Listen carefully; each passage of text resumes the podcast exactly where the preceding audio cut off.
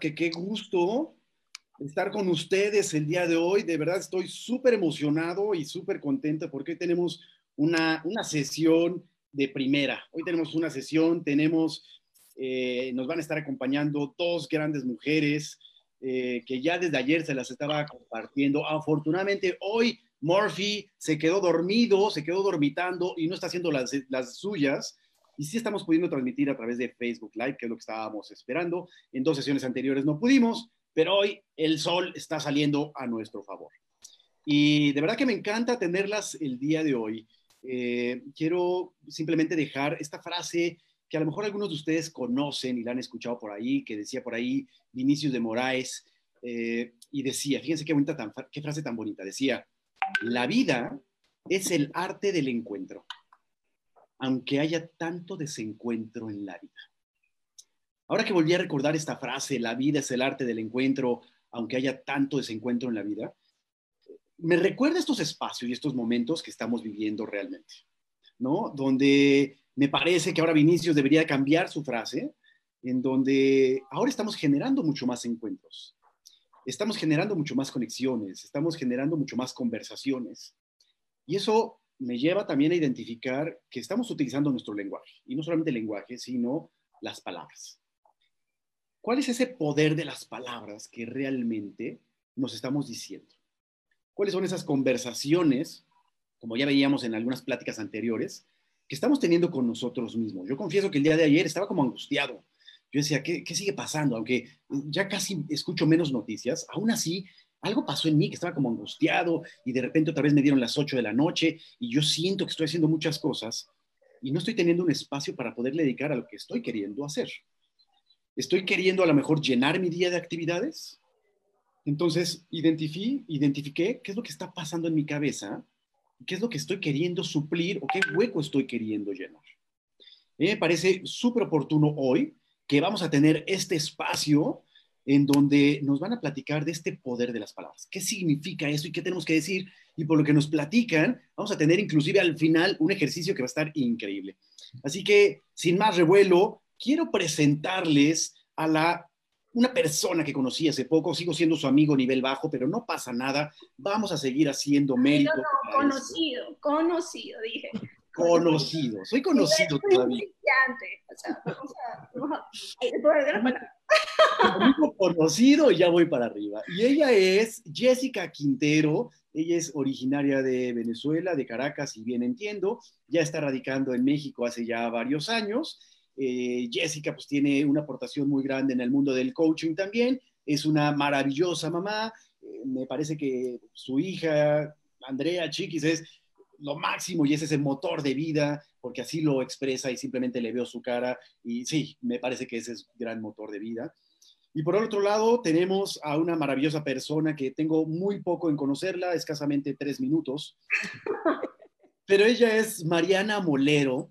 Ella también es originaria de Venezuela, sin embargo entiendo que se está conectando desde Costa Rica en este Así es, así es, aquí estamos, pura vida. Exacto, entonces qué rico Costa Rica, esa ciudad donde no tienen, las calles no tienen nombre y donde solamente te diriges por el chocito a la derecha, tres pasos a la izquierda, y me parece que eso sigue siendo por allá, pero tenemos a dos bellas mujeres, a dos grandes mujeres que se han ido internando en este mundo, y más allá de que nos platiquen, eh, nos van a platicar también desde su perspectiva como mujeres, como personas, yo insisto, desde lo que saben, desde lo que tienen y desde lo que pueden ofrecernos a México, a Venezuela, a Costa Rica y al mundo en estos momentos que estamos viviendo el día de hoy. Así que bienvenidas, por favor, mi querida Jessica, bienvenida, mi querida Mariana. Es un placer que estén aquí en Conciencia Colectiva 1111. Estamos transmitiendo por Facebook Live y les dejo los micrófonos y los controles, son todos suyos. Tendremos esta retroalimentación continua para hacerlo divertido Así que arránquense con todo, por favor. Muchas gracias. Gracias, Ramón. Ramón conocido a nivel principiante. María, mi mejor amiga a nivel eh, sensei. Avanzado. Eh, bueno, muchísimas gracias por el espacio. Aquí la idea, está, estábamos checando todas las charlas que has tenido, son maravillosas, y aquí básicamente más que compartir algún concepto particular o información como muy, eh, digamos, científica o dura, aquí precisamente queremos que sea un espacio de amigas de toda la vida, eh, desde chiquitas, más chiquitas todavía, donde hemos estado aprendiendo eh, de cómo hemos vivido el poder de la palabra a medida que ha pasado el tiempo. Y a nivel de qué sí nos decimos, más que eh, qué le puedes decir a otros o que de alguna manera compartes con el resto del mundo, es esa conversación o esas ideas o esos mensajes que siempre te estás dando y te están bombardeando todo el tiempo. Y sobre todo aprovechar este marco de crisis a nivel mundial eh, y decirles que no se preocupen, que venimos del futuro, venimos de Venezuela, un país que ha estado en crisis durante mucho tiempo, más de... Como 20 años. Más 20, 20 años más o menos, este, y que todo pasa y que realmente depende de qué tanto te dices, cómo te lo dices y cómo quieres vivir esa crisis. Entonces, aquí Nita, agradecerte que estés conmigo hoy. Eh, para mí era importante que estuvieras porque precisamente estos espacios necesitamos tener a la gente que queremos cerca, ¿no? Y, claro. De alguna manera nos seguimos acompañando a pesar del tiempo, a pesar de la distancia. Y bueno, como que darles un poquito de, de nuestra perspectiva en cuanto al, poder de la palabra, cómo lo hemos estado viviendo y cómo además lo queremos seguir viviendo de ahora en adelante. Yo encantada de acompañarte. Bueno, la verdad sí, también son como más años que crisis de amistad. Pero vamos a ver cómo sale este conversatorio en donde vamos a compartir muchas de nuestras formas de ver la vida y quizás puedan ser útiles para algunos de ustedes. Muy bien, bueno, a mí lo que me, gustaría comenzar es este, comentando el tema de eh, las estadísticas que hoy en día se están manejando en cuanto a lo que pensamos y en cuanto a lo que decimos.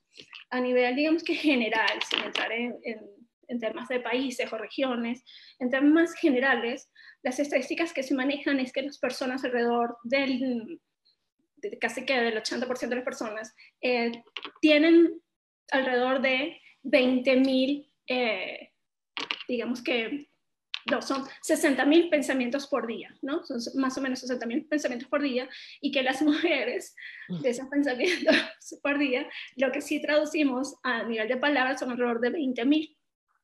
Sí. Y los hombres alrededor de 7.000. Entonces ahí podemos ir viendo la diferencia entre lo poquito que hablamos o lo mucho que hablamos, ¿no? también pareciese que tantas de esas palabras son pensadas, ¿verdad? Porque no creo que dé chance de pensar las 20.000 palabras que decimos las mujeres. Pero porque no tenemos tanto filtro, ¿no? En comparación a otros. Y que realmente este, ahí de alguna manera nos, nos, nos asoma la idea de que pensamos mucho y realmente de todo lo que pensamos realmente que tanto decimos. ¿Sí? Y eso que decimos, si realmente es consciente o no es consciente, si pasa por ciertos, ciertos filtros o no. Entonces yo creo que es importante como que tener esa reflexión de que realmente la palabra es así como que, o el lenguaje es lo que de alguna manera traduce este mundo interno que tenemos, que puede estar de alguna manera un poco desordenado adentro con pensamientos, con sensaciones, con emociones, y que realmente la palabra lo que viene es a dar un poquito de orden y, y como que un poquito de etiqueta y un poquito de concepto y un poquito de asimilación de realmente de todo lo que tenemos, cómo lo traducimos y cómo lo llevamos a ese mundo externo. Jessica, es bien interesante porque la palabra pues ha estado presente en la vida de todos nosotros como una forma de exteriorizar nuestras emociones y nuestros pensamientos. Pero incluso si llegamos a esto a un, a un punto religioso, este, cuando, cuando uno habla de, de la palabra, si leemos la Biblia dice, Dios dijo, creemos, hágase la luz, y a partir de ahí se hizo la luz y se hizo el universo en el cual hoy vivimos. Eso, si lo presentamos desde el punto de vista religioso, es interesante ver cómo es después de que Dios dijo, después de que Dios dio la palabra, se hizo la luz y a partir de ahí nació todo. Y eso nos hace reflexionar también un poco de cómo las palabras influyen en nuestra vida y qué impacto hacemos nosotros en las personas que tenemos alrededor con las palabras que decimos no es solamente lo que nos hablamos a nosotros mismos, que es también muy interesante, sino cómo nosotros transmitimos emociones a partir de lo que decimos, cómo impactamos a las personas que tenemos alrededor a partir de lo que decimos. Es, como, cómo, cómo utilizar las palabras a nuestro favor también, cómo utilizar las palabras para programar lo que nosotros queremos en la vida o reprogramar lo que tenemos actualmente en la vida. Es la palabra tiene un, don muy particular cuando uno lo está viviendo y lo está analizando. Lo que sí es importante es prestar atención a lo que estamos diciendo. ¿Cuál es el lenguaje interno que tengo conmigo? ¿Y cuál es el lenguaje que estoy transmitiendo a las demás personas? Sí, de hecho, eh, uno de los temas particular, eh, bueno, del público que tenemos, digamos que, que nos sigue, que, nos acompaña hoy, muchos son coach, ¿no? Y también manejan muchos términos en términos de coaching y de programación neurolingüística, particularmente en estos ámbitos, la palabra tiene mucho significado porque siempre, eh, de alguna manera, intervenimos el lenguaje, hablamos del el lenguaje descriptivo, el lenguaje generativo, aquí no vamos a hablar conceptos, aquí simplemente estamos como retomando diferentes ámbitos desde donde estamos viendo el lenguaje y básicamente uno de los temas principales eh, en el coaching y en la programación neurolingüística es qué te dices y sobre todo qué crees. ¿no? Entonces están estas creencias que te potencian, que sí te acercan a lo que sí quieres, y estas potencias que de alguna manera te alejan o te limitan, este, y no te dejan como que avanzar en cuanto a lo que sí quieres, ¿no? Y yo creo que en términos de coaching, el lenguaje precisamente está como en este término medio, eh, porque de alguna manera lo precede lo que es el pensamiento, luego la emoción, viene el lenguaje, todo este procesamiento, y después de todo este lenguaje viene realmente cómo eh, lo conversas, cómo impactas al otro, cómo llegas a acuerdos, y en función de estos acuerdos tienes resultados. Entonces, este, a nivel de coaching, digamos que el lenguaje está como es como el miércoles de la semana, está en el centro, y que no hay miércoles sin lunes y martes, no hay, no hay lenguaje sin pensamientos y emoción, pero tampoco hay jueves y viernes, tampoco hay conversación y acuerdos y realidades sin ese, sin ese miércoles, sin ese lenguaje. Entonces, a mí sí me gusta ver el lenguaje así como esta membrana de traducción de este mundo interno, de lo que está pasando, y, esta, y luego que sale como que de, este, de esta app que tú bajas este, por internet, y logras como que traducir cómo eso llega a, lo que tú hablas del mundo exterior, ¿no? Y, y ese, digamos, esa similitud entre lo que sí te dices y lo que dices a otro.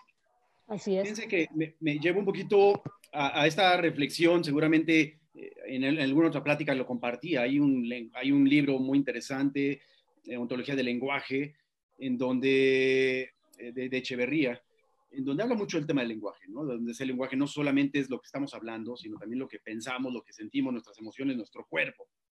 Y por ahí está esta famosa gráfica de, de todo lo que puedas decir. El 7% de lo que digas es lo único que, más bien del 100%, el 7% a través de la palabra es lo único que se queda. Pero la parte de energía corporal y, y la parte de la corporalidad es lo que más captan las personas. Entonces, cuando ustedes están hablando del poder de las palabras, nada más para que yo pueda entender esa parte, están hablando de la palabra dicha o estás hablando en general de ese concepto y de este contexto del lenguaje? ¿Hacia dónde lo están enfocando? La idea es precisamente verlos desde varios puntos de vista. Y si estamos hablando, por ejemplo, en términos de coaching, sería en todos los ámbitos del lenguaje, tanto corporal, verbal y emocional. ¿no? Entonces, cuando hablamos de la palabra, eh, no es en términos de lenguaje de palabra, de lo que se dice, sino realmente lo que expresas, ¿no? cómo te comunicas con él, contigo y con el resto del mundo entendiendo que te comunicas con todo, ¿no? Eh, y precisamente en la medida que avancemos en la charla, esta, esta comunicación se va volviendo un poco más holística, más que realmente científica, porque a mí lo que también me gustaría es compartirles lo que en este momento yo considero que es una información valiosísima que tiene que ver con el tema de la física cuántica y la metafísica, pero sí queremos como que ir avanzando poco a poco y la verdad al final es con lo que tú te quieras quedar, o sea, esto es una charla así como que esto es lo que estamos comenzando, este, Mm, pensando, compartiendo, pero al final cada quien va a decir que sí le resuena y que no. Pero en términos generales sería no solo la palabra lo que dices o el verbo, sino realmente toda la comunicación que tienes, ¿no? Así es, estoy de acuerdo y es muy importante, Ramón, porque no siempre hacemos el análisis para asociar qué te estás diciendo y cuál es la realidad que estás viviendo. Ese, ese punto de, de autodiagnóstico es, el punto en el que queremos llegar a, influir en las personas que, estamos, que nos están escuchando.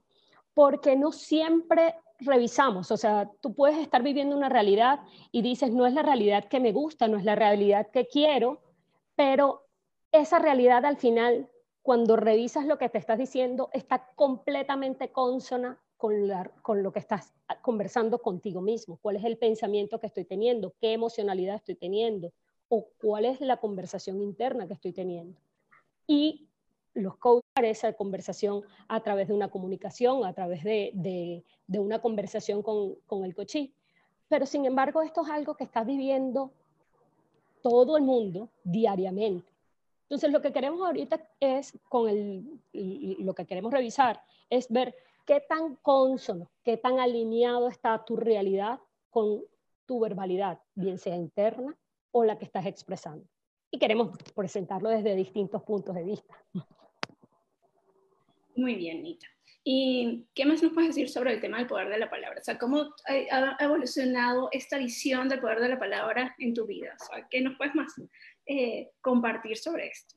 Mira, yo tengo un ejemplo que es muy interesante porque yo estuve, estuve trabajando en una empresa por muchos años, pero tuve un periodo de ese tiempo, como de cinco años, en donde yo me sentía frustrada, donde yo sentía que no me comunicaba correctamente con mi jefe. Yo obviamente pensé que mi jefe era maléfico y maligno y estaba en el mundo solamente destinado para hacerme daño. Y este, eso hacía que yo no pudiese desarrollarme profesionalmente. Tenía resultados exitosos, tenía números que hablaban súper bien de mi gestión, pero nunca me daban una oportunidad para yo surgir en, otra, otro crecimiento de carrera. Por lo tanto, seguía teniendo a este jefe. Eso hizo que yo empezara a revisar cómo estaba yo conversando conmigo misma, qué tan alineada estaba yo con lo que no estaba de acuerdo con mi jefa y qué tan alineada estaba yo con lo que sí estaba de acuerdo con mi jefa, que en ese momento era como la piedra angular para mí. O sea, esa era la, la gibra, la tal que yo tenía que pasar. Una vez que hice esta revisión, me di cuenta que estaba más alineada a todo lo que no me gustaba de mi jefa y me estaba comportando y comunicando más parecido a lo que no me gustaba de ella que a lo que sí me gustaba de ella. Quiere decir que yo, en mi lenguaje personal, estaba hablando o estaba comportándome más como lo que justamente me caía incómodo de mi jefa. Cuando hice esta revisión y este análisis, pues hice un cambio completamente en, toda mi, forma de hablarme y mi forma de hablarle a, las personas que me rodeaban dentro de la oficina y evidentemente a mi jefa. Fue tan interesante el cambio que ni siquiera mi propia jefa detectó de dónde vino ese cambio, de dónde vino la diferencia de actitud, de dónde vino la diferencia de conversacional y de dónde vino la diferencia de, nuestro approach a los diferentes eh, problemas que teníamos diarios.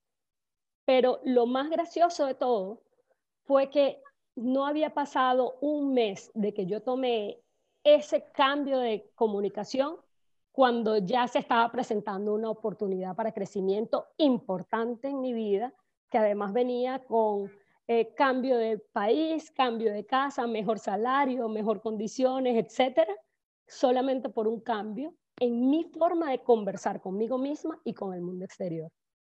Eh, eh, mi jefa dejó de ser mi jefa, también eso fue un cambio positivo, pero lo más interesante fue que me di cuenta que yo misma, por la forma en que me estaba comunicando, estaba bloqueando ese crecimiento que correspondía por, el éxito que estaba teniendo en, en mi trabajo y lo estaba haciendo solamente por cómo me expresaba con mi jefa, porque evidentemente no me comunicaba bien. Al hacer ese pequeño cambio, los resultados en mi vida diaria fueron inmediatos, o sea, fueron en menos de un mes, fue, fue hasta violento el cambio, fue increíble.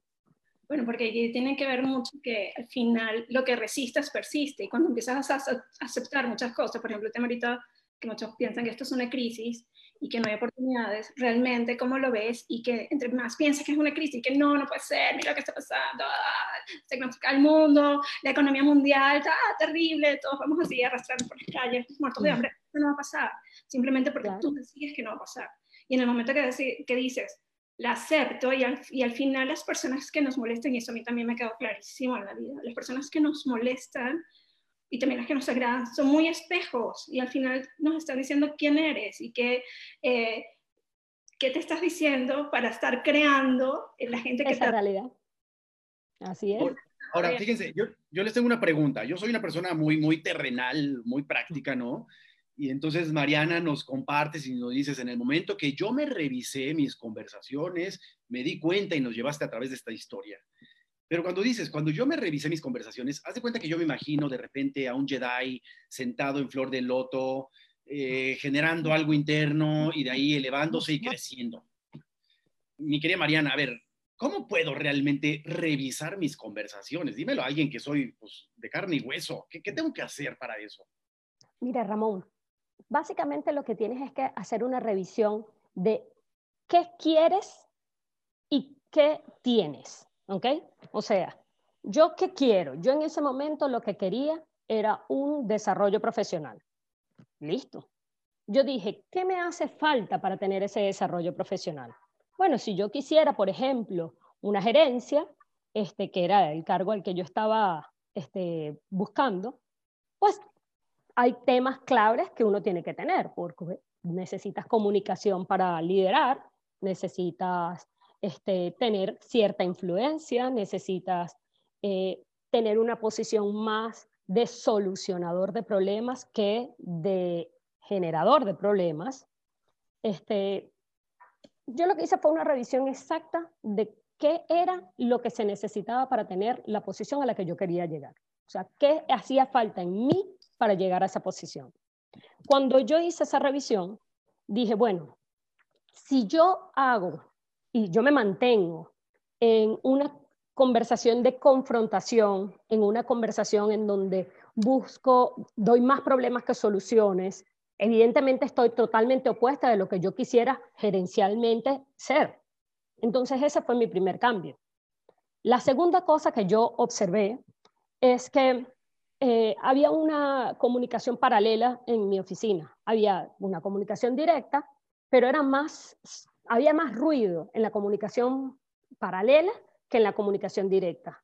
Entonces yo ahí dije, si yo no quiero formar parte en una comunicación que no sea la directa, yo soy la primera que tengo que cortar esos nexos. Y en el momento en que yo dije, mi único mensaje es el que vamos a decir cara a cara y directo y va a ser tan tan fuerte que no va a ser necesario utilizar distintas redes para, para comentar el mensaje, ya ahí se acabó la comunicación paralela que se estaba generando en mi trabajo. Y eh, esto en Venezuela se llama chisme, no sé cómo se llama en otros países. Cuéntame más. Exacto. Este, otros cambios claves que yo hice es que yo me presenté como una persona, en ese momento en Venezuela había bastantes problemas, muy distintos ahorita, ¿verdad? Eran chiquititos comparados con los actuales. Pero había problemas de importación y nosotros estábamos trabajando en una empresa de ventas. Si no teníamos producto, por supuesto, todas las posiciones de trabajo tenían un riesgo muy alto de recorte. Y mi posición era una de las que se estaba viendo más afectada por eso. Al principio yo estaba muy este, impasiva y dónde está mi producto y yo quiero salir a la calle y mis clientes lo necesitan, etc. Y mi cambio completamente fue, mira, entiendo que tenemos una situación, dime cómo te ayudo. Esa fue una frase que fue muy clave porque en verdad el cambio gesticular de mi jefa, cuando yo le dije, me senté enfrente en su oficina y le dije, dime cómo te ayudo, en qué te soy útil. Esa frase hizo que ella cambiara su gestualidad, ella cambiara su actitud, la desarmé totalmente con eso.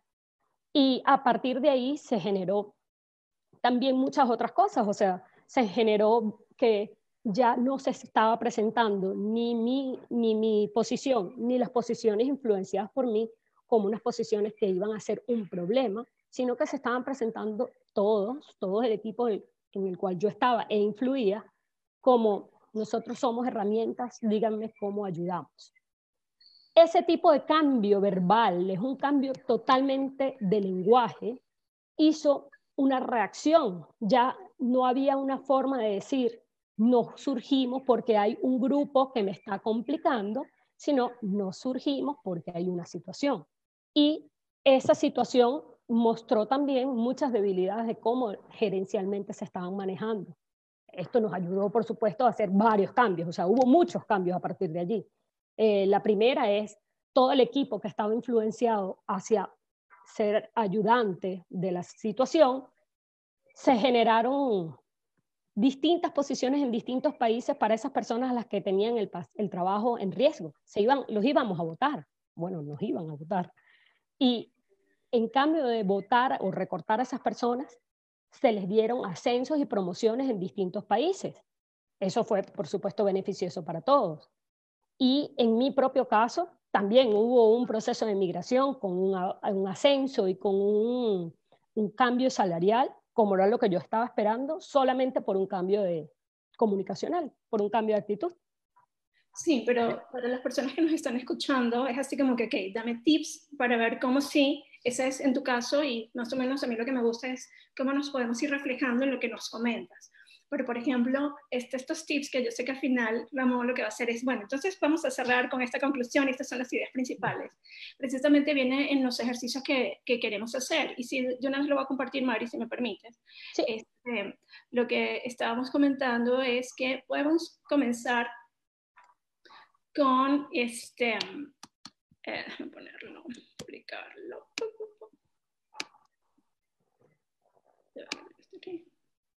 Em, lo podemos compartir, es precisamente un ejercicio de, de, retrospectiva, más que, más que realmente para engancharnos en el pasado, es realmente ir analizando estos episodios en la vida en que vienes como que en un, en un digamos que, en una dinámica o en una inercia y empiezan a, a, digamos que a, fluctuar estas emociones o estos episodios en los que o te sientes muy mal o viene una cima y te sientes bien y digamos que eso todos de alguna manera lo hemos vivido en algún momento. Yo creo que lo importante del poder de la palabra es poder analizar, en principio, estos, que, estos episodios que ya pasaron, luego centrarte en lo que está pasando hoy en día para entender qué sí te dices y cómo te lo dices. Este, ¿Cómo hacerlo? Mira, yo creo que el ejercicio es primero entender en tu vida dónde sientes que han estado estas fluctuaciones eh, dónde ha venido un valle donde tú dices, wow, ¿cómo salgo de aquí? Y cuando en estas cimas que tú dices, wow, me está yendo súper bien, ¿qué está pasando alrededor? Yo creo que lo primero que hay que hacer es como que empezar a concientizar estos espacios previos, anteriores, y entender, en el momento que estaba aquí en mi valle, qué me estaba diciendo, qué conversaciones tenía, en qué me estaba enfocando, qué era lo importante para mí o qué no. Igual este cuando te va súper bien. Por ejemplo, en, el caso, en mi caso, este, uno de los, mm, digamos que, momentos más crudos fue el tema de, mi divorcio. Por más que yo fui quien tomó la decisión de divorciarse, en ese momento, este, no en ese momento, ni siquiera fue en el divorcio, fue justo después del divorcio, fue que yo pude entender lo que significaba para mí el hogar, más que el matrimonio como tal, eh, que realmente es súper valioso, pero para mí era el concepto de hogar, el concepto de ese, ese, domingo en la mañana que te sientas en la cama, ves como que este, los dibujos animados en la tele, estás con tu bebé, con tu esposo, con tu perrito en la cama, eso era para mí así como el tesoro sagrado. Luego que me divorcio y yo digo, wow, o sea, todo después del divorcio se me cayó. O sea, finanzas, profesional, tenía proyectos a nivel internacional espectaculares. Bueno, Mario lo sabe, yo estaba abollante, eh, buenísimo, y todo implosionó. Y cuando yo reviso qué me estaba diciendo en ese momento, o sea, por eso yo creo que primero hay que como que hacer ese ejercicio de qué me decía en ese momento y qué creía, pero ya desde un punto de vista mucho más neutral, sin esa emocionalidades, yo en ese momento me dije, mi centro era mi hogar. Y en el momento que mi centro deja de estar, todo pasó, porque yo me decía que mi centro ya no estaba. Eso era lo que me estaba diciendo en ese momento. Igual cuando me iba súper bien este, cuando me iba súper bien era, sí puedo, este, estoy aportando, los, eh, tengo, un equipo, por ejemplo, tenías eh, las tres mejores socias que se pueden tener en el mundo, yo las tuve. Cuando estuve en Venezuela tuve mi propia empresa, teníamos las mejores, los mejores clientes, te estoy hablando de transnacionales, la pasamos buenísimo, este, y era porque nos decíamos, estamos aportando y cada vez que sientes que aportas, esa, esa vibración, esa energía te sube y, y, de alguna manera creas esa realidad. Entonces yo creo que el ejercicio va por aquí, entender primero esos momentos de vida este, en los que te has fluctuado y, y, ser muy consciente, decir, ¿qué estaba pasando realmente? ¿Qué me estaba diciendo? Y luego empezar a pensar hoy en día y este, entender que siempre puedes elegir. Al final no es que me pasó la vida, me castigó el karma. No, no, no tú tomaste decisiones, tú te estás diciendo algo, inconsciente o inconscientemente, y por eso era, este, creaste esos, episodios, buenos, malos, buenísimos, espectaculares, lo que sea. al final es como que esa responsabilidad absoluta que tienes que asumir, ¿no? Y una vez que hace como que esta retrospectiva, decir, ah, mira, sí, efectivamente, esto pasó no por otro, sino porque yo lo permití, yo lo generé y yo lo creé, básicamente. Y el ejercicio que queremos compartir con ustedes es, hoy sí que así puedes hacer. Hoy la idea es entender qué quieres, qué sí quieres, pero que si quieres desde un estado muy sincero, no que si quieres porque vas a complacer a otros, no que si quieres porque la sociedad te dice que eso es lo que deberías tener hoy en día, no que si quieres por tu familia, no que si quieres por tus amigos, no, es que quieres tú, que, que eh, supongamos que estamos en una crisis mundial, supongamos, o sea, una, idea loca, que estamos en una crisis mundial. Un ejemplo aleatorio. algo loco, algo loco, este, porque yo estoy creativo. Eh, y, y, tienes que decir, ok, se acaba el mundo. ¿Qué te hubiese gustado hacer? Se acabó, se acabó, no sé en lo que creas, no importa la religión que creas, se acabó y tú dices, wow, tienes que voltear y decir, ¿qué hice con mi vida? Y ahora qué, o sea, ¿y qué me hubiese gustado haber hecho? Porque esperar a que se acabe el mundo para hacerlo, ¿sabes? Es así como que, que sí, que sí harías gratis, que no, luego no lo puedes decir mucho, que querías poder generar ingresos, pero que sí quieres hacer gratis, o sea, que, que tú dices, wow, me encanta hacer esto, hay cosas que yo hago gratis y, y, este, y me llenan la vida, ¿no? Y yo creo que esa es la pregunta que tenemos que hacernos ahorita, ¿qué sí quiero? Y en función de lo que sí quieres, por ejemplo, en coaching utilizamos el tema de la tabla de metas. En estos días estaba haciendo un curso de, de Management 3.0 y me encantó también una, una, herramienta que hicieron sobre el tema de los valores, estuvo cool. Yo, yo creo que hay muchas herramientas este, que se pueden utilizar, pero al final la pregunta es qué si quieres, o sea, qué te llena, qué te mueve, qué te, qué te encanta. Y en función de eso empezar a entender que, ok, de lo que quiero, traducirlo a, a bueno, a mí me gustaría por ejemplo, tener mi propia empresa, volver a tener mi familia, pero cuando empiezas a entender y a listar, ¿por qué, porque hay, porque es importante listar? Listar es importante porque el cerebro, a nivel neuro, este, de la neurociencia, el cerebro utiliza diferentes zonas cada vez que haces una acción diferente. Entonces, en el tema del lenguaje, bueno, intervienen muchísimas zonas del cerebro, este, y ahorita estoy como que enganchada en el tema de la neurociencia porque es esta, esta contraparte científica de que explica mucho lo que sí pasa internamente a nivel químico y cómo de alguna manera eso también se puede traducir a nivel espiritual, a nivel energético, a nivel de física, de todo esto. Entonces, en la neurociencia simplemente te dice que hay partes del cerebro que utilizas para razonar, hay partes del cerebro que utilizas como para este, eh, codificar el lenguaje y hay partes del cerebro que utilizas cuando escribes. Y cuando escribes es realmente donde se empiezan a fijar más las memorias y de hecho este, esa misma parte del cerebro que utilizas cuando escribes es la misma parte del cerebro que utilizas para este, toda la memoria episódica, o sea, de alguna manera como tú traes recuerdos a tu, a tu, sí, a tu memoria, esa misma parte es la parte que se encarga de la lector, lectoescritura. Entonces, ¿qué sí hay que hacer? Lo que hay que hacer es sentarse, analizar en estos espacios este, que se puede. algún tiempo libre que uno pueda tener. Que de repente, que de repente. Aleatorio también. De repente está en las redes y en vez de estar en las redes haciendo un ratito, ¿no? Entonces yo sí creo que hay que sentarse.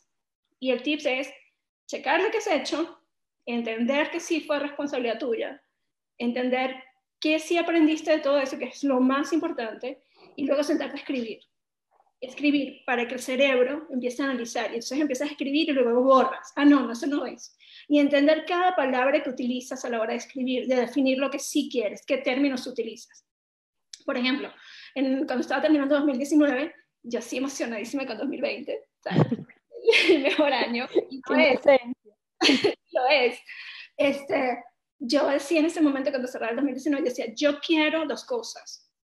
De todo lo que quieras, resumen dos cosas y yo dije, yo quiero salud y quiero valentía, porque entendía en este proceso interno de, de entender este, lo que estaba viviendo y lo que no estoy satisfecha de la realidad que estaba creando, entendí que parte de lo que no tenía era por el miedo que sentía, en muchos aspectos. Entonces, este, el tema precisamente era en, eh, decirme, ok, quiero salud, porque básicamente ¿no? lo que estoy pidiendo y por eso el coronavirus no me afecta, eh, decretado. Y el otro tema era eh, valentía, porque según yo, según yo en ese momento, lo contrario a, a, miedo era valentía. hoy en día, después de leer mucho y como que consumir mucha información de calidad, en vez de estar metida en las, en las noticias que te baja mucho, mucho, mucho este, la energía, es que lo contrario al miedo no es la valentía, lo contrario al miedo es el amor, porque al final se toman decisiones con dos motores, se toman decisiones con miedo o se toman decisiones con amor.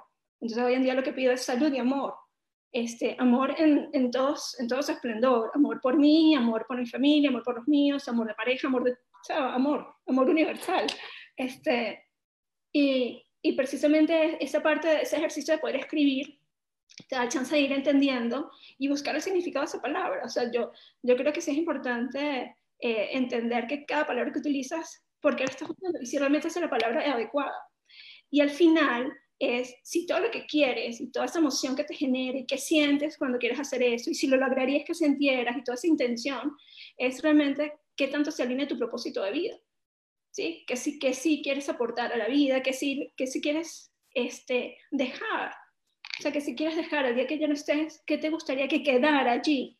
Entonces, yo creo que entre más, más conectados estés a ese propósito de aportar a la gente y que todo se alinee, yo, y por eso te digo que estoy con este tema de física cuántica, este metafísica, el universo se alinea, porque todo en esta vida, no importa lo que creas, no importa qué religión tengas, no importa si eres ateo, no importa si eres coach, no importa si eres este, lo que tú quieras, eh, yogis, no, importa lo que seas. Pero al final, lo cierto es que la ciencia lo que te dice es que todo está formado por átomos. Y todos los átomos, este, todo, todo, todo, todo vibra.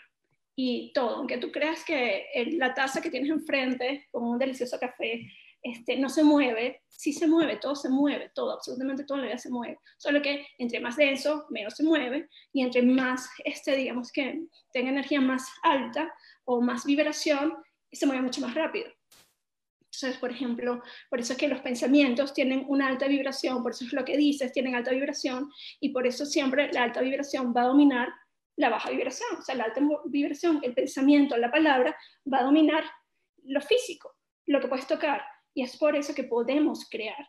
Entonces, en términos de física cuántica y metafísica, o sea, mil cosas que podría compartir, porque está así emocionadísima con esos temas, pero básicamente eso es. Entonces, mente superior domina mente inferior. Y eso se cumple, y lo sabemos, ¿verdad, Mariana?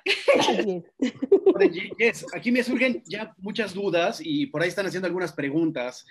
Una duda que, que, nos viene por acá y es una de las preguntas es, cuando están hablando, o este, este esquema que nos ponen aquí de eh, describir exactamente qué si quieres y, describir y poner atención en las palabras. Decías el ejemplo, quiero salud. Me parece que cuando dices quiero salud es algo que te refieres al futuro.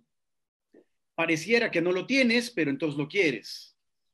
O a lo mejor pareciera que sí lo tienes y sí lo quieres. Mi pregunta es, ¿tendríamos que seguir utilizando esas palabras refiriéndonos al futuro o en lugar de decir quiero salud, es decir, tengo salud? Y si no tiene salud, aún así se vale decir tengo salud o estoy mejor. Eh, ¿Cómo me refiero a eso? ¿Al presente o al futuro? ¿O no hay, no, no hay distinciones en ese sentido? Sí, sí hay distinciones. Eh, yo tengo un amigo que me compartió una vez. Cuando yo hago un maratón, yo fijo la meta. No importa dónde esté, en la quinta montaña de, lejos, pero ya luego ya sé, yo sé dónde voy, ya sé lo que quiero, pero en el momento simplemente pongo un pie sobre, eh, delante del otro pie y así sucesivamente. Entonces, aquí en el ejercicio es precisamente fijar eso, eso que sí quieres, eso, o sea, sí hay que tener claro hacia dónde quieres ir y ya luego en el momento presente, ok, yo quiero estar allá, ¿qué estoy haciendo hoy? Por eso cuando hablamos del tema del mindfulness y el ahora, porque a veces todo es muy esotérico o, a veces no se entiende, ¿no? Este, ¿Cómo que puedo la hora? O sea, ¿cómo que ahora? O sea, tengo que estar planeando o tuve un, un pasado y de alguna manera también lo vivo. Entonces, el poder de la hora o el aquí ahora, y precisamente esto es, ¿qué estás haciendo ahora para que eso ocurra? No importa cuándo. En este momento, qué si quieres, qué si tienes. Y empiezas a trabajar precisamente esta parte eh, de decirte hoy, soy saludable. Sí, y hay otro tema, Ramón. Es que cuando tú haces el análisis de, de qué quieres, tú te vas a dar cuenta de que hay cosas que ya tienes, como estás haciendo el ejemplo de la salud, pero las quiero fortalecer, por decirte, quiero la salud, pero quiero tener una mejor alimentación. Y pues es fortalecer una cosa que ya tengo. Pero sí es necesario hacer una revisión de todo lo que quieres y de todo lo que necesitas para completar el objetivo al que tienes que llegar, para definir en dónde debes trabajar más fuerte o menos fuerte. O sea, qué cosas tengo que cambiar, qué cosas tengo que fortalecer o qué cosas tengo que, que, mantener haciendo sin ningún cambio. Ese, esa revisión siempre es importante hacerla cuando tienes el objetivo muy claro, como Jessica acaba de poner el ejemplo. Si tengo claro que quiero completar un maratón y, digamos, hago ejercicio una vez a la semana, claramente no voy a llegar a ese, ese objetivo. Tengo que fortalecer la cantidad de ejercicios que estoy haciendo para lograr ese objetivo. Esto es un ejemplo para, para ejemplificar lo que estamos tratando de decir en cada objetivo de nosotros, en cada objetivo que cada uno tiene, tú tienes muy claro cuáles son las cosas que tienes, cuáles son las cosas que no tienes y cuáles son las cosas que debes mantener haciendo en la misma frecuencia. Cuando hablamos de salud, es un ejemplo, lo que estaba diciendo Jessica, no necesariamente salud significa que ella no tenga salud. Puede ser que ella quiera fortalecer su salud, que ella quiera hacer, mm, alimentarse mejor, hacer más ejercicio, o, lo que ella defina como salud, lo que ella define como en este momento ya estoy, ya he logrado el objetivo. Pero si nosotros no tenemos eso claro, es más difícil hacer las actividades necesarias para lograrlo. Y sobre fíjate, esa, esa, parte me encanta y creo que me, quiero quedar con esa partecita. Hoy, afortunadamente, yo, Ramón, tengo salud en este momento. Y por supuesto, quiero salud. Pero me gustaría entonces, con esta conexión que nos están enseñando el día de hoy, en lugar de decir quiero salud, yo Ramón voy a decir, voy a seguir fortaleciendo mi salud. Y me parece que automáticamente me lleva a otro nivel. O sea, no le estoy diciendo a mi cuerpo, no tiene salud. Y que, búscala. Le estoy diciendo a mi cuerpo, ya la tienes, síguela fortaleciendo, eso me encanta. No, y sobre todo el tema de, este, también el tema de los decretos, ¿no? Que el tema no es entrar en decretitis, ¿no? O sea, volverte loco y estar decretando todo el tiempo. de nada sirve que digas, soy saludable, si no lo sientes de nada sirve que digas, este, soy próspero o soy abundante, no sé, los, decretos, si no lo sientes. Precisamente es el poder de la palabra y esa palabra es que tanto te la crees. Y a veces empezamos a decir cosas que, que, te que sin querer te estás saboteando. Entonces, como que cacharte, eso, porque nos encanta sabotearnos, bueno, a mí particularmente. Entonces, quiero esto y al final, ¿qué estás pensando, no? Eh, y precisamente es conectar eso de, eh, insisto, o sea, yo creo que si, nos, si logramos entender y asimilar que primero lo tenemos que sentir, lo tenemos que ver, porque también esto es otro, ¿no? El, el, cerebro no identifica qué es real y qué no es real. Entonces, igual, ¿no? Por ejemplo, eh, cuando vemos una peli, ¿cierto, Mari? Así es. Uno lo llora, uno la vive, uno se ríe, uno siente miedo y, y es irreal, es una película. Pero el cerebro no lo entiende. Exacto. Entonces yo lo que creo es que precisamente te tienes que hacer tu película. O sea, cómo si quieres ser, cómo si quieres sentir y sentir que lo estás viviendo en ese momento. No decirlo por decirlo, sino realmente vivirlo y comprometerte, ¿no? Entonces, este, precisamente si hacemos el ejercicio que les estaba diciendo sobre eh, qué más sí puedes hacer, también, este, una vez que defines por escrito que si quieres, también tienes que estar entendiendo de qué estás rodeado, ¿no? ¿Quiénes son tus stakeholders? ¿Quiénes son esas personas que de alguna manera te van a sumar a que eso que sí quieres se pueda hacer? Y a los que no, entender si es un tema que sí te interesa convencerlos o no, o simplemente tienes que alejar, porque a veces también nos sentimos culpables de alejar a personas que simplemente no, no te están aportando, no te están ayudando. Y sí tenemos que comprometernos en función de lo que sí queremos, atraer o estar pendientes de las personas que sí nos están aportando y sí nos ayudan a alcanzar esa meta. Entonces tenemos la parte de escribir, la parte de entender qué sentimos con eso, empezar a, imaginarnos, pero a vivirlo en el hoy, en el sentido de, de sí imaginártelo, sí hacerte tu película todos los días, hasta que realmente lo, lo empiezas a vibrar y empiezas a subir tu vibración a nivel de metafísica y física cuántica, estamos hablando de rangos de energías. Entonces, dependiendo del rango de energía donde tú te, te ubiques, esa es, esa, es la energía que estás atrayendo. Si tú estás en este rango de energía, vas a estar atrayendo esta energía. Si tú estás abajo, vas a estar atrayendo energía baja. Por eso cuando la gente se queja, o la gente maldice, o la gente empieza a bajar su o ve mucha información, muchas noticias, desastres, y, y, y ¿sabes? te mueres con, con, la persona que se muere en la tele o en, o en la red, este, estás bajando muchísimo tu energía. Hay que empezar a subir energía para empezar a virar eso y que todo llegue en ese, en ese nivel de energía. Oye, Jess, eh, Mariana, una pregunta muy rápida. Por ahí nos comparte Charlotte. Eh, ella es una gran mujer, motociclista, eh, ha tenido, igual que muchos de nosotros, altas y bajas, pero nos pregunta esto. Dice, quiero entender bien, el punto es que lo que piensas y afirmas es lo que generas. ¿Realmente es así de fácil o complicado? ¿Qué piensan? El tema está en que a veces lo que crees que piensas está muy contaminado. Y por ejemplo, este, no es solo pensar en términos de, ok, quiero esto.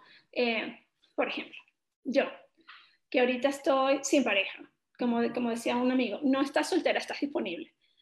Yo, ah, no, sí, yo quiero una pareja, no quiero una pareja, yo quiero un hogar, yo quiero un matrimonio, sí lo quiero. Entonces, ah, buenísimo. Ah, yo quiero y si digo que quiero un matrimonio y quiero una pareja y va a llegar y todo eso. Pero realmente, ¿qué me digo? ¿Sabes qué? Es que a mí me gusta, me cuesta mucho que alguien me, me guste. Me cuesta muchísimo que alguien me guste. Adivina qué creo, adivina qué realidad tengo. Para mí todos son amigos, los quiero mucho, ay, qué maravilloso, me queda buenísimo, pero no me gusta, porque yo me digo, es que a mí me gusta, cuesta mucho que alguien me guste. Por eso cuando alguien me gusta reincido, ¿verdad, Mariana? Te han visto casos. en mi caso. Pero, este, pero es eso, o sea, no es solo que te dices o, o qué crees que te dice, es realmente empezar a entender que tanto, o sea, escúchate, o sea, a ver, este, por ejemplo, otra persona que conozco. No, sí, yo quiero mi pareja. Oye, pero qué fastidio dormir con alguien que ronque, que no sé qué. Eso al final no quieres, o sea, porque lo estás rechazando. Si no, si no sé, si trato de explicarme. Yo, yo estoy, estoy este, tratando de completar, complementar un poco lo que está diciendo Jessica. Es básicamente hacer la revisión propia de cuáles son los filtros que estás utilizando en lo que tú te estás diciendo. Yo quiero algo, fantástico, lo quiero. ¿Qué estoy pensando realmente alrededor de eso? ¿Realmente creo que puedo? ¿Realmente creo que tengo todo lo necesario? ¿Realmente creo que estoy haciendo lo necesario para obtenerlo? Y ahí es donde empieza la revisión del análisis propio, como está diciendo Jessica perfecto en el ejemplo. ¿Qué tanto estoy diciéndome a mí misma, qué tanto mi pensamiento está asociado a lo que yo quiero?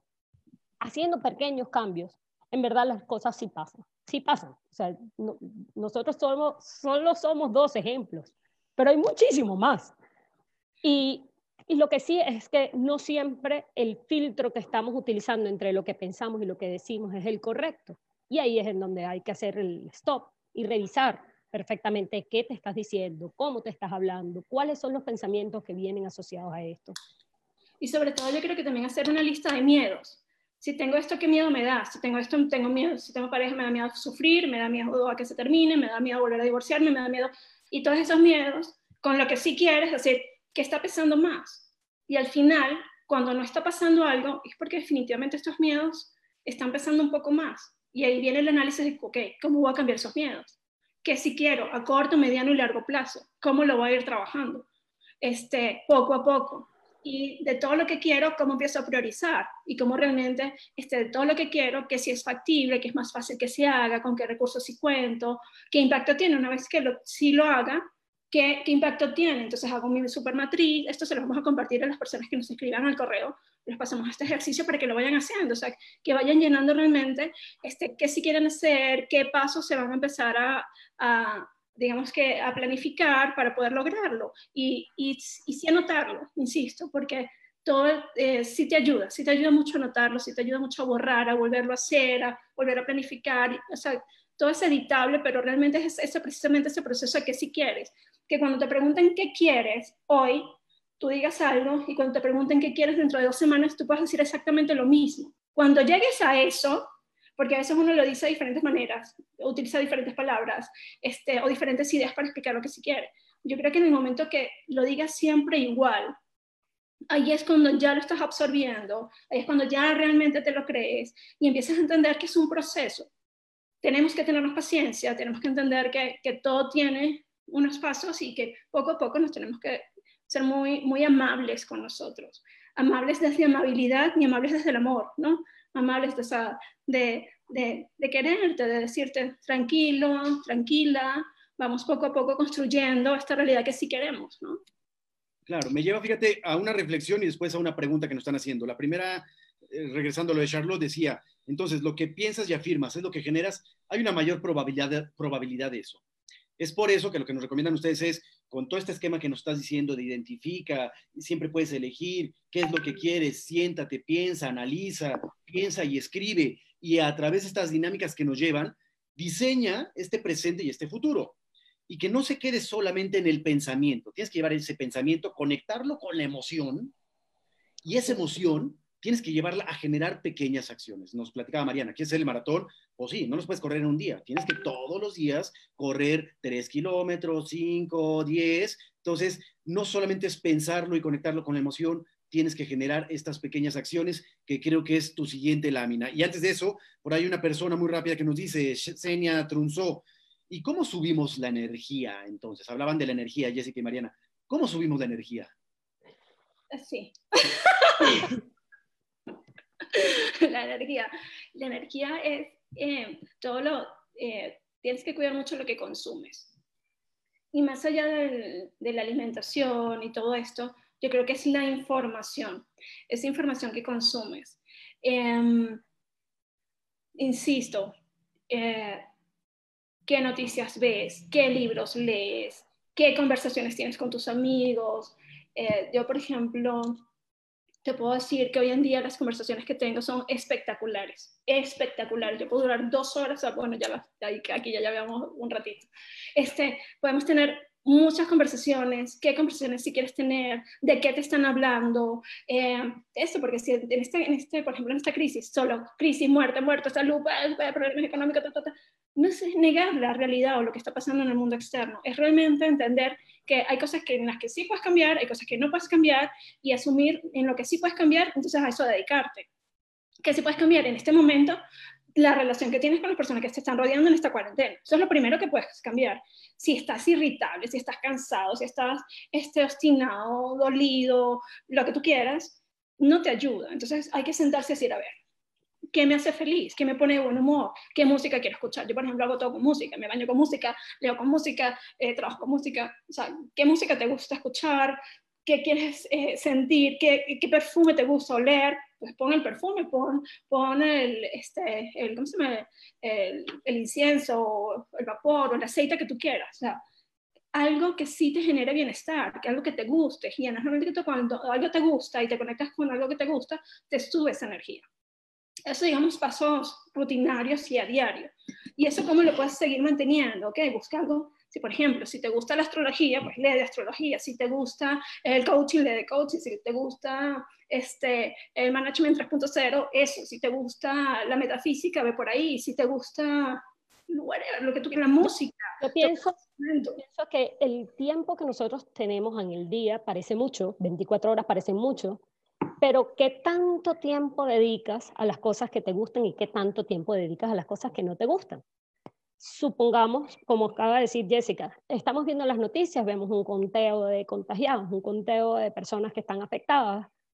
Si yo estoy 24 horas revisando eso, el nivel con el que llego a dormir no puede ser una energía de satisfacción. Estoy, me voy llenando de pura energía negativa o pura, pura información que no me genera este placer, como dice Jessica.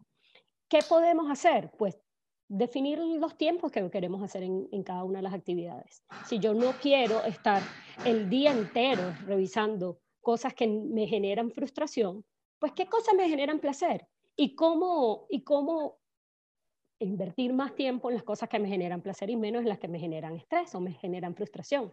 No niego la realidad, pero al final del día en sumatoria, ¿cómo me fue? ¿Me fue más positivo, me fue más negativo? El mundo está lleno, o nuestro alrededor está lleno de códigos, está lleno de información que nos está llegando. Nosotros tenemos que decidir cómo queremos decodificarla. Si queremos decodificarla hacia una forma más positiva hacia nosotros y que nos genere más placer, pues nosotros, eso está totalmente en nuestras manos y somos nosotros los que definimos. Sí, definitivamente. Entonces, bueno, este, una vez que empiezas a consumir cosas que realmente te, te llenan y te, te, ponen de buen humor, por decirlo de alguna manera, este, empiezas a elevar esa energía. Y cuando te vas comprometiendo con cosas que sí se acercan a ese propósito, o esas ganas de contribuir, o esas ganas de dar, pues aún más se va elevando la energía y en función de eso, este, te va llegando más gente en ese sentido, te van llegando más oportunidades en ese sentido, este, y más ideas, y, así, y, también identificar, yo creo que estos, que estos vampiros de energía, ¿no? Porque a veces no, lo comentaba en estos con una amiga eh, norteña, este, que hablábamos sobre precisamente estas personas que siempre se están quejando, que siempre están haciendo, y que de alguna manera te, te roban esa energía y tú dices, wow, cuando hablo con esta persona, uf, todo se me baja. Y es precisamente eso. Y no, y no, es conscientemente, no lo hacen por maldad, simplemente lo hacen porque están muy, muy abajo y te consumen. Entonces, lo, que hay que hacer es empezarse a juntar con gente que, te gusta hablar con ellas, que te genere este, eh, buena vibra, que te guste, que te emocione. Con esas son personas que te, te que de alguna manera unir ¿no? y tener alrededor. Una vez que defines que si quieres, que empiezas a traducirlo en actividades y a ponerle tiempos, te tienes que comprometer. Y la única manera de comprometerte es entender si lo estás haciendo o no lo estás haciendo. Y como la única manera de entender si lo haces o no lo haces es que lo midas. Porque lo que no se mide no se puede mejorar.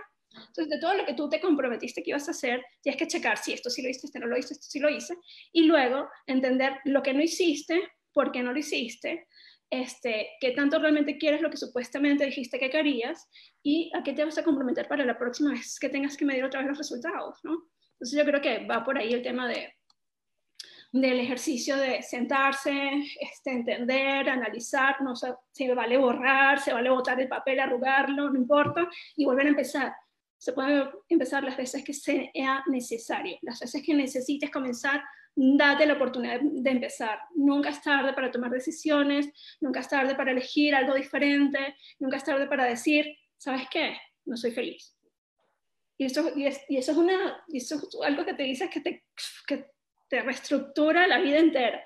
Cuando tú llegas y te analizas y dices, no soy feliz. O esto no me hace feliz. O esto no me hace feliz. Exacto. Entonces, este, el tema es que solamente tú decides. Tú tienes el poder de decir, lo quiero, no lo quiero, si lo quiero. Tú eres el único que puede decir hasta cuánto dura esa situación o no. Y es empezar, empezar a hacerlo. Yo creo que es un tema de, tienes que empezar a, trabajar en eso, a concientizarlo y, aprovechar estos tiempos que tienes como para hacerlo, ¿no? Como darte ese regalo. Yo creo que eh, eh, asumir tu poder, asumir que sí puedes hacer, cambios, que sí puedes tomar decisiones en, en, tiempos de crisis que todo el mundo dice, ¿cómo? ¡Qué loca! ¿Cómo vas a tomar esa decisión? Pues sí, porque es ahora, porque lo quiero, porque estoy convencidísima que me va a ir súper bien por, y lo vivo. O sea, y, y yo creo que la intención de esta charla es porque simplemente lo estoy viviendo. Eh, en esta época de crisis que todo el mundo dice, no, la economía, es cuando más la gente me está contactando para, para proyectos, vamos a hacer esto y nos sentamos y creamos y diseñamos y este cliente y mira. ¿Y por qué? Porque me lo creo. ¿Por qué? Porque sé lo que quiero. Lo que quiero es poder aportar. Lo que quiero es que el día de mañana pueda tener una fundación este, y desarrollar material para niños y adolescentes y explicarles que todo esto lo pueden hacer ellos desde chiquitos que qué bueno que hubiésemos tenido estas charlas este, a los 15 años, 12 años, eh, y no ahorita a los 25. este, yo, claro, al final sé que todo va en función de que lo que voy a hacer ahorita es simplemente pasos para construir eso que al final quiero ser que va a ser más grande. Entonces yo creo que... Me encanta, mi querida Jess, mi querida Mariana. Eh, yo me quedo con algunas cosas, cada quien se quedará con, con, lo que van absorbiendo de esta maravillosa, maravillosa plática que nos están dando el día de hoy. Yo me quedo con esto, ¿no? Uno es, el ego es un actante poderoso que tenemos que revisar. En el, cuando nos compartías, Mariana, ¿no? Tenías esta relación con tu jefe, había una parte de ego de ti donde decías, pues mi jefa no le sabe, esta ni, quien le sabe soy yo, ¿no? ¿Cómo revisas ese ego y dices, a ver, hazte un ladito, porque quiero una nueva forma de pensar, porque ya visualicé hacia dónde quiero ir. Entonces, el ego a veces nos impide movernos en este sentido. Entonces, tenemos que identificar, primero, identifica qué es lo que estoy pensando realmente, hacia dónde estoy llevando mi energía. Eh, complemento mucho lo que dicen, ¿no? El poder de las palabras, donde inclusive el cerebro no distingue entre un no o un sí. Entonces, cuando digo, este, no quiero enfermarme, realmente le estás diciendo a tu cerebro, me voy a enfermar. Es mejor prométele y dile, oye, quiero mejorar mi salud. quiero reforzar mi sistema inmunológico, o sea, siempre hacia el lado positivo, que es algo que capté de ustedes. Entonces, identifica. Siempre está la elección de elegir, y lo hemos hablado mucho en estas, en estas eh, conversaciones de conciencia colectiva, ¿no? Eh, lo único que depende de nosotros, ese mundo interno, es nuestra actitud. Son nuestros pensamientos y nuestras emociones, que es lo único que podemos controlar ante el mundo externo. Identifica qué es lo que quieres, realmente hacia dónde voy, qué es lo que quiero en este momento, qué es lo que puedo controlar. Y dos, hacia dónde me veo, cuál es esa visualización que tengo de mí. Y siéntate, analiza, piensa y escribe para que haya una conexión pues neuronal y que realmente el cerebro capte las cosas. Por ahí leía que la parte de la intención de escribir es porque el cerebro va mucho más rápido que la escritura. Por eso tenemos que escribir, porque el cerebro se va adaptando a la velocidad de nuestra escritura. Y piensa en esas palabras que escribes, siempre en este sentido positivo, pero no se queda ahí. No solamente se basa, se basta en pensarlo y decir, sí, vamos a ser positivismos y vamos a visualizar. No, hay que generar acciones. Hay que arremangarnos, hay que decir, a ver, compadre, cuáles son las primeras dos acciones, al menos dos o una acción que me van a llevar hacia ese nuevo estado. Y, acciones es realmente lo que la vida recompensa. Yo siempre he dicho, la vida solamente recompensa acciones, no intenciones, ¿no? Que no se quede solamente en los pensamientos. Y a menos que tengan algo más que decir, me gusta mucho esto que comparten Jessica y Mariana, este, esta frase que dicen dos. Eh, asume tu poder de querértelo. Asúmelo en este momento, en esta situación, ante las circunstancias que estés viviendo. Asúmelo y créete que sí puedes mejorar las cosas. Y dos, Invierte tu tiempo en las cosas que te generan placer, que te generan felicidad. Claro, invierte tu tiempo ahí. Creo que eso es lo que nos alimenta. Tenemos que seguir alimentando nuestra parte mental, nuestra parte emocional y nuestra parte física. Y ese es el alimento que tenemos que consumir todos los días. ¿Algo más con lo que quieran cerrar, mi querida Jess y Mariana? Creo que las gracias y si quieren eh, el ejercicio, si quieren algún video, una recomendación, algún libro que en este momento estemos eh, consumiendo, pues se los compartimos y muchísimas gracias Ramón por la oportunidad. Sí, muchísimas gracias, nos encantó esta plática, la hacemos siempre, pero más bonito hacerlo en video. Un placer, qué rico, de verdad un fuerte abrazo a Costa Rica, a toda la gente y hermanos de por allá. Me imagino que el calorcito está a todo dar por allá. está delicioso. Muy bien. Y mi querida Jess, desde la Ciudad de México, muchísimas gracias. Gracias a los que tuvieron la oportunidad de participar por acá. Es un placer que hayan estado conectados en Conciencia Colectiva 1111. Recuerda, si tienes algo que decir, quieres algo que compartir, este es un espacio, es una ventana más de las muchas que hay. Te puedes sumar a este proyecto y aquí estamos para abrir estos espacios generativos. Muchas gracias a todos. Nos vemos mañana. Viene Rebeca Crespo con un tema interesantísimo. Tiene gran reto y aquí los esperamos una vez más. Gracias a todos. Gracias, Jess y Mariana. Ramón y May por supuesto, ¿en dónde las localizan? ¿Dónde pueden contactarlas? Si quieren nos escriben a este, a este email que te, que te, compartí, si quieres lo pones ahorita en los comentarios del, del, Face y las tres primeras personas que nos escriban el email le vamos a dar tres procesos de coaching gratis para que puedan armar su plan de acción y podamos concretar este, esto que sí queremos porque sí creamos realidades. Oye, Jess, y aprovechando eh, el comercial, decías, estás soltera, estás en busca del amor.